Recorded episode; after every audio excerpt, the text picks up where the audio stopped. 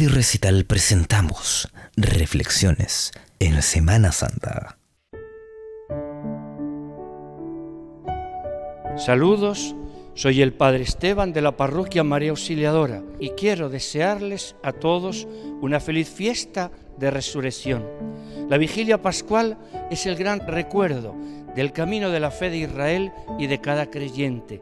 Nosotros, como Adán el Señor nos ha dado esta nueva vida, nos ha hecho, digamos, fieles para hacer de nuestra historia una respuesta a Él, como Abraham.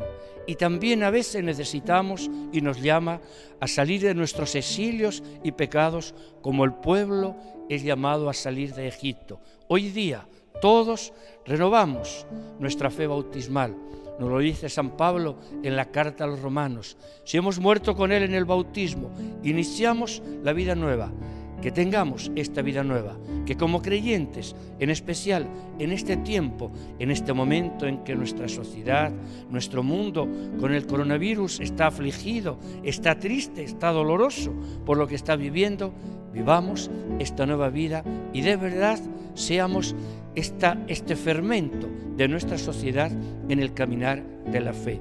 Y como hoy día también nos decía el Evangelio, paz a ustedes, alégrense porque Cristo vive, eso quiero que lo lleven para sus familias, que lo compartan, que lo vivan y que le agradezcan, porque Cristo Jesús resucitado siempre está cerca y los acompaña en su caminar.